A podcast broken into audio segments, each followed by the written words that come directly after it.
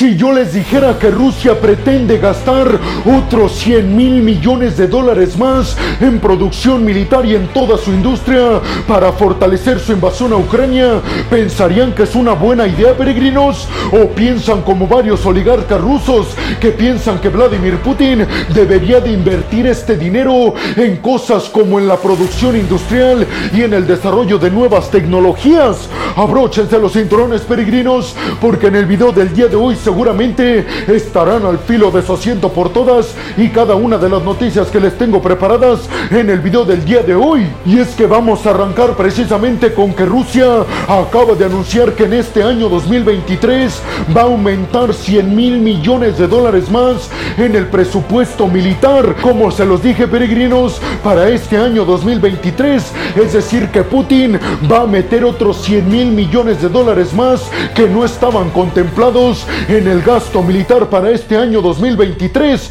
Ahí vienen los problemas para Putin, peregrinos, porque muchos oligarcas están molestos porque no solamente no están llegando los ingresos que antes percibían antes de las sanciones, sino que además están viendo cómo su dinero se está invirtiendo prácticamente la mayoría en la industria militar rusa para resistir su invasión a Ucrania.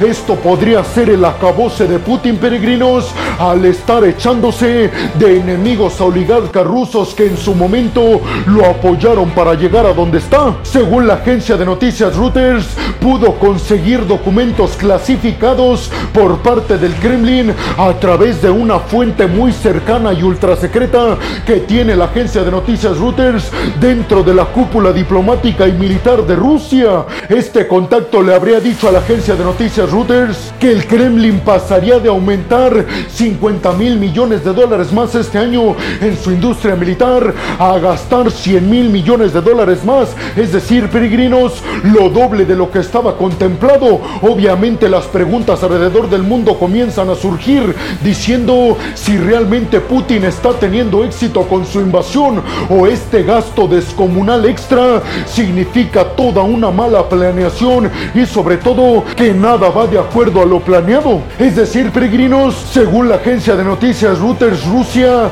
ha gastado 37% más en el gasto militar en lo que va de este año de lo que gastó en todo el año pasado. Sí, peregrinos, en lo que va de este año, Rusia ya ha gastado 37% más en su industria militar. Esto significaría dos cosas solamente, peregrinos, que Putin está gastando más de lo que debería o que está gastando esto porque necesita contener la contraofensiva Muchos oligarcas rusos piensan que con estas medidas equivocadas Putin podría estar llevando a la ruina a Rusia. La agencia de noticias Reuters además dijo que buscó información directa con el Kremlin para preguntarle si esto era cierto o no, pero que no obtuvo buena respuesta al respecto. Muchos oligarcas rusos argumentan que desde mediados del año pasado y después de tanto aumento que se ha dado en la industria militar de Rusia, es lo que tiene sumido al país en la poca o nula producción industrial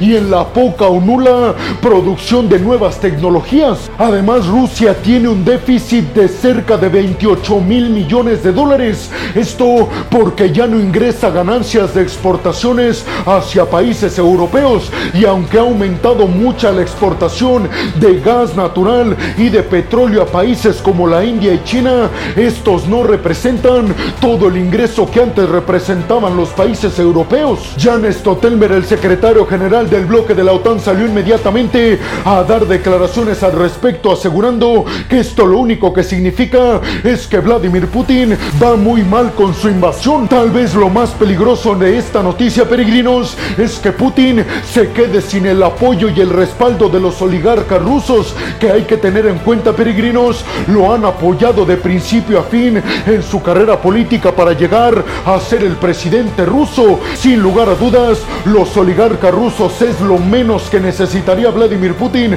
como enemigo. ¿Ustedes qué piensan, peregrinos? ¿Realmente creen que la situación en Rusia vaya tan mal como piensan algunos medios de comunicación en Occidente? ¿Por qué creen que Rusia va a gastar muchísimo más en todo este año en su industria militar? ¿Creen que esto se debe a que va mal la situación en Ucrania? Y sobre todo les preguntaría, peregrinos, ¿creen que Putin corre el riesgo de ya no ser apoyado por los oligarcas rusos debido a que están perdiendo un montón de su riqueza debido a las sanciones, pero también a todo el gasto que está destinando Rusia, específicamente Vladimir Putin, en la industria militar para enfrentar a Ucrania.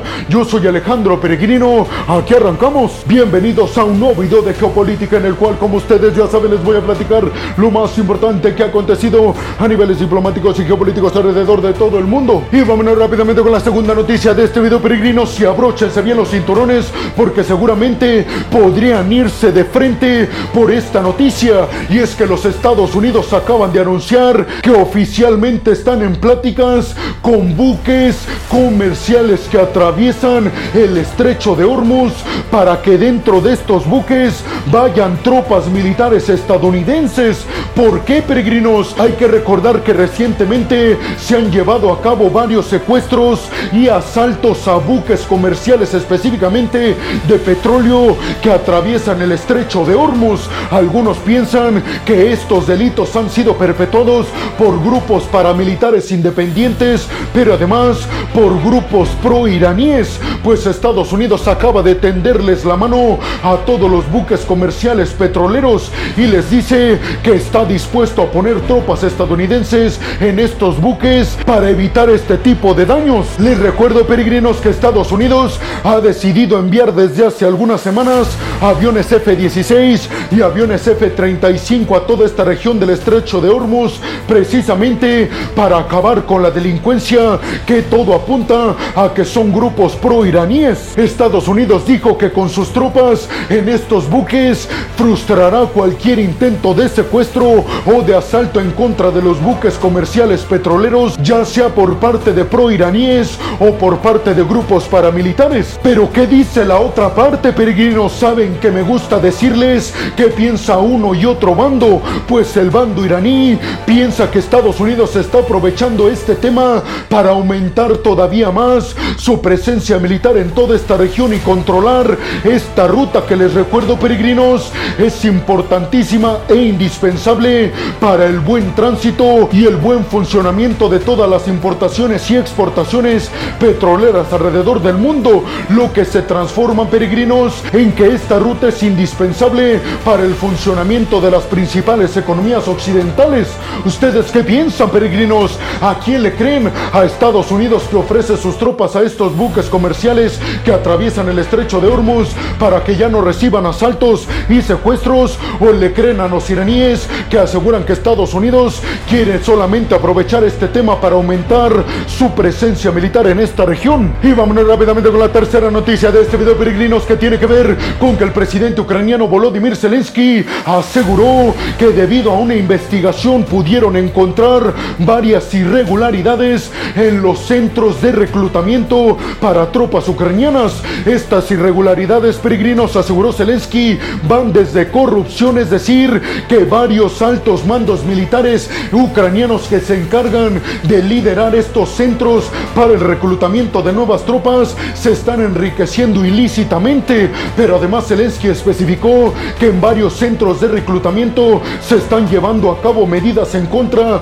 de los nuevos reclutas ucranianos, medidas que violentan los derechos humanos y las libertades. Zelensky dijo que después de que recibió esta investigación ha puesto en marcha toda una persecución en contra de los corruptos y de aquellos que dañan la intención de los ucranianos de defender su país. Zelensky especificó que encontraron que varias cuentas de bancos de líderes militares ucranianos que dirigen estos campos de reclutamiento han tenido en sus cuentas hasta depósitos de 5 millones de dólares. Dice Zelensky, ¿quién les paga ese dinero y por qué les está llegando a ellos? Que son las manos equivocadas.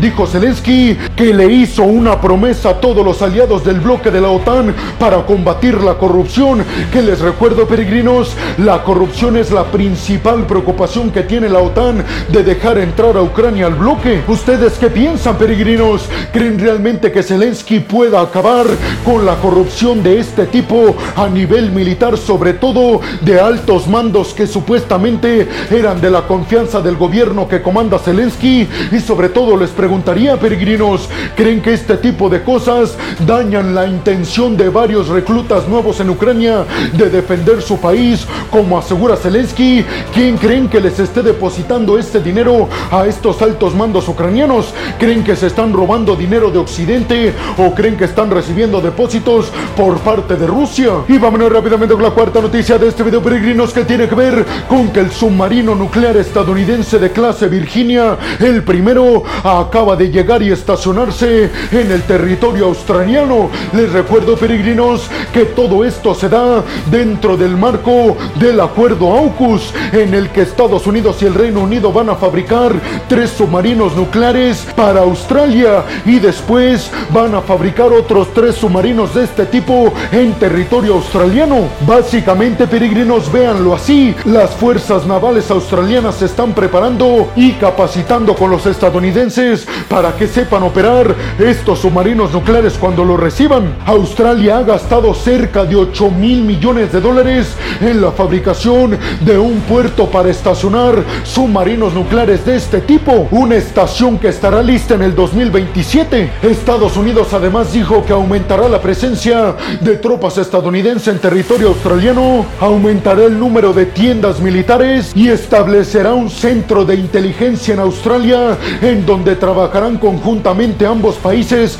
para frenar cualquier intento de espionaje por parte del gigante asiático en contra de los aliados estadounidenses en toda la región del Indo-Pacífico. ¿Ustedes qué piensan, peregrinos? ¿Qué creen que haga China al respecto para frenar el acuerdo AUKUS? Porque hasta el momento ha presentado quejas oficiales, pero no ha llevado a cabo alguna medida como represalia debido al aumento de la presencia militar de Estados Unidos alrededor del gigante asiático. Y vámonos rápidamente con la quinta noticia de este video, peregrinos, que tiene que ver con que el día de hoy acaban de arrancar conversaciones para que Estados Unidos garantice medidas de seguridad a Ucrania. Sí, peregrinos, algo que se había acordado ya en la cumbre del G7 en mayo y después en la cumbre del bloque de la OTAN en julio. El jefe del gabinete de Volodymyr Zelensky especificó que ya estaba en conversaciones con Estados Unidos y que los principales objetivos eran crear una industria militar en Ucrania y fortalecer las tropas ucranianas.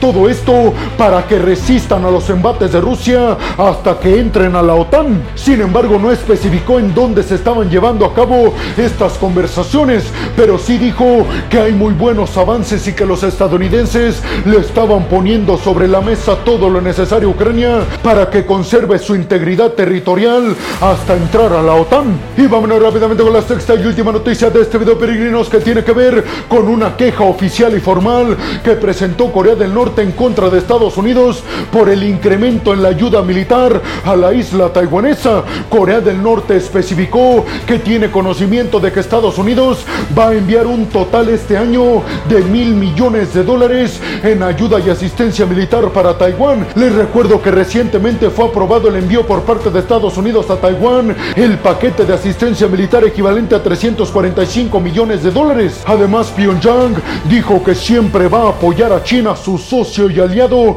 en contra de cualquier intervención estadounidense en la isla taiwanesa. ¿Ustedes qué piensan, peregrinos?